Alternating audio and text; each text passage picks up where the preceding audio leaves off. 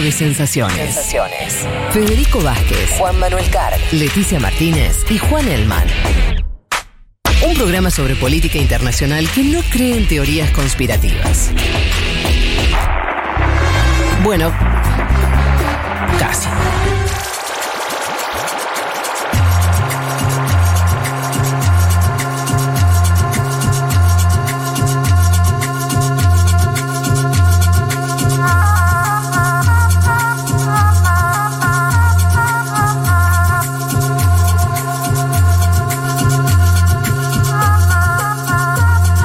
Colapso sanitario, migración interna, elecciones regionales y cuestionamiento al gobierno del compañero Modi. De todo eso eh, está compuesta la columna de Juan Manuel sobre la India. Cómo se puso ese, ese país, eh? tan tranquilo que estaba el año pasado, cuando todos estaban complicados, ahí estaban. Me acuerdo incluso ¿Te acordás una foto? Va, me acuerdo de la foto en realidad. eh, nada más que fue una foto de eh, una pere- pere- peregrinación que hubo porque el gobierno indio en su momento había hecho un- alguna especie de confinamiento que provocó que la gente tenga que volver a sus lugares de origen. Y eso había hecho que se desplacen cientos de miles de personas, muchas veces, muchas de ellas caminando en autopistas. Era una Sí. imagen rarísima, ¿viste? De un país bastante eh, eh, extraño en ese sentido, con eh, esto, tan, de tan populoso, ¿no? Eh, entonces se veían imágenes así como de, de movimientos humanos, de mareas humanas impresionantes, en un contexto donde no había tantos contagios o no estaba explotada la situación, pero ya aprendimos que el coronavirus, no sé, ejemplo de un país que nada que ver con India como es Uruguay, la pasó muy bien el año pasado y hoy tiene el, sistema eh, sanitario colapsado. Eh, hoy la India le toca pasarla mal. La pasa mal la India. Primero digo que Narendra Modi, que es el actual primer ministro, lo es desde hace ya tiempo. En mayo del año 2019, hace poco, y empiezo por acá porque después vamos a hablar del tema de la legitimidad de los gobernantes y el COVID, que creo que es un gran tema central de acá al futuro. En mayo del 19, Narendra Modi consigue una victoria contundente, la segunda, y por primera vez su partido consigue mayoría absoluta en la India desde el año 1984. No Mm. estoy hablando de el Bharatiya Janata Party, BJP, desde ahora le voy a decir el oficialista BJP, ganó con una campaña enfocada en el nacionalismo y la tradición. Obviamente en el 2020, como vos bien marcabas, Fede, como a todos los países de este planeta, la pandemia golpea en términos sanitarios, pero también económicos a la India. Acordémonos que la India es un país que viene creciendo, o al menos antes de la pandemia, venía creciendo entre 4 y 8 puntos promedio anual, ¿no? Eh, es del, del bloque de países emergentes que más crecía, que hacía mover a la economía mundial, un país junto a, a China, por ejemplo, y el año pasado cae 10 puntos la economía india.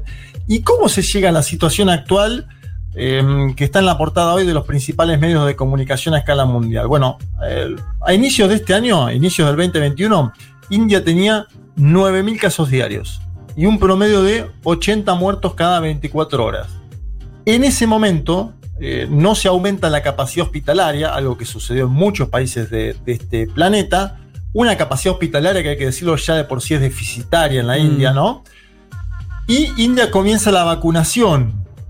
Pero atención, gran parte de las vacunas produ- producidas en la India se empiezan también a utilizar para el mecanismo COVAX, ¿no? Es decir, para la exportación. De hecho, acuérdense que la Covishield que llega a nuestro país es de Oxford AstraZeneca, pero es producida en la India. Y empieza una gran flexibilización de la cuarentena, ¿no? Del confinamiento. Y además un- un- una especie de gran optimismo de parte de las autoridades. Ajá. Modi en febrero dijo, somos la farmacia del mundo, Sí. cuando tenía, cuando tenía apenas el 1% de la población inoculada, lo dijo en febrero, y el ministro de Salud, Harsh Vardhan, dijo en marzo, hace apenas dos meses, estamos en el final de la pandemia. ¿no? ¡Wow! Este tipo de declaraciones, Fede, ilustran, creo que la, la poca previsión a mediano y corto plazo que tenía el gobierno de la India, porque hasta, hasta marzo entonces no creyeron lo que en abril iba a suceder. Y también habla mucho de esto de la segunda ola, ¿no? Sí. Que esta segunda ola se da de forma muy dinámica en, en todos los lugares del mundo. Es un aceleramiento de contagios, bueno, un tsunami, como lo dijo en su momento el gobernador de la provincia de Buenos Aires, Axel Kicillof. ¿Y qué pasó entonces a partir de ese optimismo inicial que hubo este año? Bueno, se permitieron grandes celebraciones. Eh, el foco está puesto en una celebración particular, un festival hindú llamado Kumbh ¿no? Una festividad que junta a millones de peregrinos en una ciudad que está a 200 kilómetros al norte de Nueva Delhi, estoy hablando de Haridwar. Ahí está el Ganges. En el Ganges los peregrinos se bañan para dejar atrás los pecados. El problema es que fueron millones al Ganges a dejar atrás los pecados y además se decía que con eso también se pasaba eh, el tema de la, de la pandemia, ¿no? Juanma, eh, además es, un, es una celebración que se hace cada 12 años, es decir, que ninguno quiso dejarla pasar, digamos, ¿no? Exacto, es una celebración que tiene que ver con, eh, bueno, una cuestión muy estructural de dónde cae tal planeta y, tal, exacto, como dice Leti. y ojo, porque en el medio de todo esto está el contexto electoral. Eh, no sé si pudieron ver un tuit de Narendra Modi el día jueves que decía textual, llamo a la población a votar y contribuir a la fiesta de la democracia. O sea, mientras los flashes del mundo mostraban esas imágenes de crematorios a cielo abierto, Narendra Modi estaba también enfocado, obviamente está enfocado en la situación sanitaria, es el primer ministro, lo tiene que hacer, pero está enfocado en, unas elecciones que hubo. Eh, y él mismo, semanas atrás, protagonizó un acto electoral impresionante, pude ver imágenes, justamente en Bengala Occidental, uno de los estados que votó, ¿no? Eh, si bien el, evento este fue al aire libre, no había distancia alguna entre los participantes. Em, y me parece que también lo de las elecciones abre un punto interesante, que lo mencionaba un poco antes, que es que Modi jugó sus fichas a un triunfo de su partido, el BJP, en Bengala Occidental, un lugar que no controla. Por las últimas noticias, no está logrando el triunfo, es decir, él se jugó en la campaña de lleno a lograr un triunfo en Bengala Occidental, por las últimas noticias no está logrando. Eh, incluso a, pesar de una campaña donde los analistas le daban gran chance a, su partido, em, un partido que sí vuelve a gobernar en otro estado que es Assam, ¿no? De los cuatro que votaron, Modi gana uno, Assam pierde em, Bengala Occidental, porque le puso muchas fichas allí, podríamos decir que pierde, y eh, tampoco logra avances en otros dos estados del sur, que son Tamil Nadu y Kerala, una cosecha electoral magra que parece estar vinculada, fe de compañeros, a los últimos acontecimientos vinculados al COVID y a ese optimismo inicial de Modi, ¿no? Eh, atención, un dato, este, este, dato sí es de color. En Tamil Nadu, uno de los estados que, votaron, está ganando un hombre que se llama MK Stalin, así como lo escuchan. Sí, justo viste para la columna de Leti. Eh, cuando mañana escuchen o vean títulos ganó Stalin en la India, va a ser por el triunfo de este señor que se llama Mutu, Mutubel Karunadini Stalin y que ha ganado en Tamil Nadu. ¿Y es comunista no?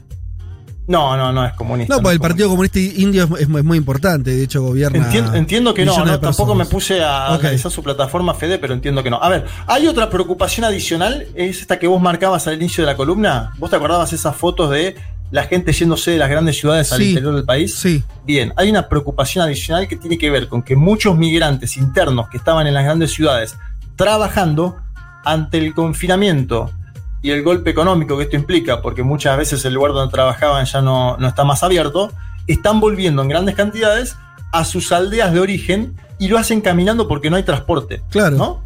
Eh, entonces esto hace prever, ¿por qué digo que es una preocupación adicional esta migración interna? Puede existir una posible expansión interna del COVID-19, porque mm. siempre en general, por lo que estamos valorando a nivel mundial desde hace un año, se traslada de las grandes ciudades hacia el interior de los países, ¿no? Eh, bueno, ahí más o menos pinté un fresco de lo que es el, interno de India. Quiero que escuchemos a Tedros Adhanom, que es el secretario de la Organización Mundial de la Salud, hablando sobre la situación de India, porque obviamente en todo esto también aparecen los posicionamientos externos. We're deeply concerned about their increasing number, the increasing number of cases and deaths in India right now. We know that the situation is complex and requires different responses in different parts of the country. And I welcome the steps the government has taken to reduce social mixing and boost vaccine production. We need countries and companies that control the resources that could save lives to share. And it means sharing technology, know-how, and intellectual property to urgently and massively scale up production. Bien, ahí pasaba Modi. Estamos preocupados por el incremento del número de casos y de muertes en la India en este momento. Sabemos que la situación es compleja, que necesita diferentes soluciones en diferentes partes del país y apoyo los pasos que el gobierno ha dado para limitar los encuentros sociales y mejorar la producción de las vacunas. Escuchen lo otro que dijo el secretario de la Organización Mundial de la Salud, Tedros Adhanom, dijo, necesitamos que los países que tengan elementos para ayudar a salvar vidas, que lo hagan, que los compartan. Y eso significa compartir la tecnología, el conocimiento y la propiedad intelectual para escalar urgentemente en la producción de las vacunas. La OMS además advirtió sobre el aumento de contagiosidad de la variante de la India, algo que se está probando, no se sabe si es más contagiosa, pero al menos en la India estamos viendo una efervescencia ¿no? y una multiplicación de casos.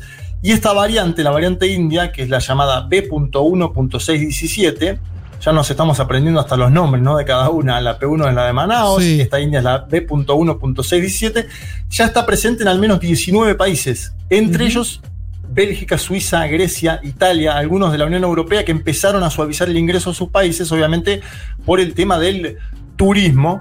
Bueno, la, OMS está enviando en este momento a la India oxígenos, eh, oxígeno digo, hospitales móviles prefabricados, material de laboratorio y acaba de decir en, los últimos días, en las últimas 48 horas, que la situación en la India puede producirse en cualquier otro lugar del mundo, visto y considerando la vacunación, que, no es tan acelerada eh, en otros lugares como si lo es en eh, los centros eh, más importantes de este planeta, por ejemplo los Estados Unidos de América.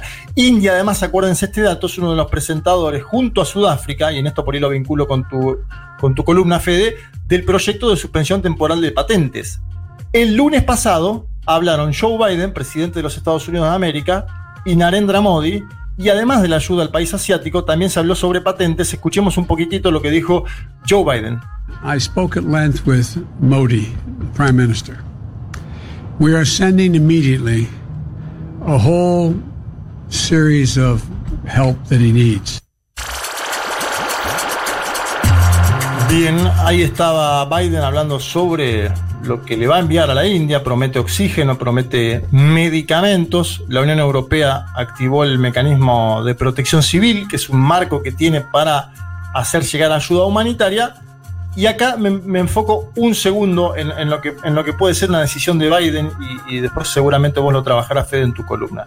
Por, a esta hora se está especulando en una posible decisión de Biden favorable a la suspensión de patentes de forma temporal.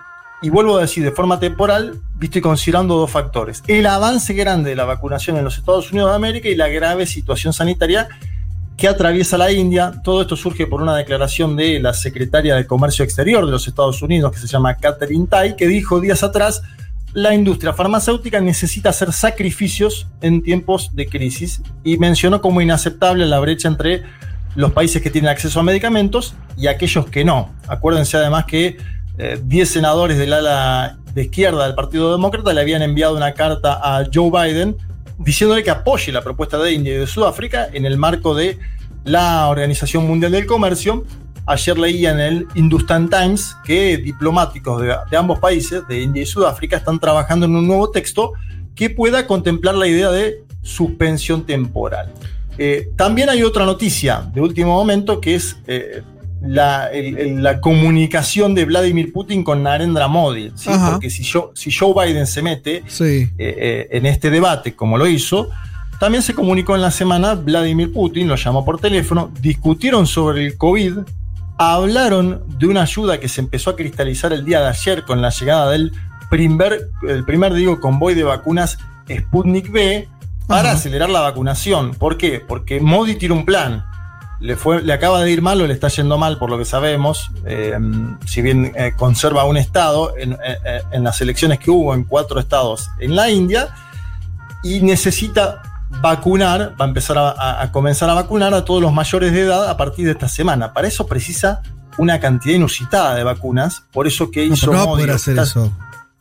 Pero ¿qué está haciendo Modi? Está suspendiendo las exportaciones de las vacunas por, ejemplo, la COVID que no llegaba, no nos va a llegar por un tiempo, esto lo anunció incluso el canciller Felipe Solá, y está pidiendo vacunas a otros países. ¿no? La llegada del primer convoy de las vacunas Sputnik demuestra que la India necesita incrementar y escalar la vacunación lo antes posible para intentar que el crecimiento explosivo de casos dure poco, ¿no? Pero Juanma, perdón, es difícil pensar que eso va a funcionar así porque una cuestión elemental. Las vacunas tardan. tardan Al menos 21 días en los primeros efectos. Sí, claro, pero el plan de vacunas. Eh, estamos hablando de un país de 1.300 millones de personas. Hasta ahora no existe registro de un país de ese tamaño que haya aplicado eh, un plan masivo con urgencia. China no lo está haciendo, lo está haciendo con cierta eh, tranquilidad, llamémosle, sí, pero porque controla la población. O sea, lo que hizo China es otra cosa, ¿no? es evitar la explosión de casos. Y de hecho lo viene evitando. Sí, India no lo logró eso. Y yo lo que, a ver, quiero decir, eh, lo, que por ahí vamos a tener que ver en, India si pasa las próximas semanas o no es si hay algún plan para que, esa población, además de que se vaya vacunando, obviamente, eh, pueda tener algún tipo de eh, control de movilidad, de reducción de la movilidad y todo eso, porque si no, parece muy difícil que en el corto plazo no se le siga disparando.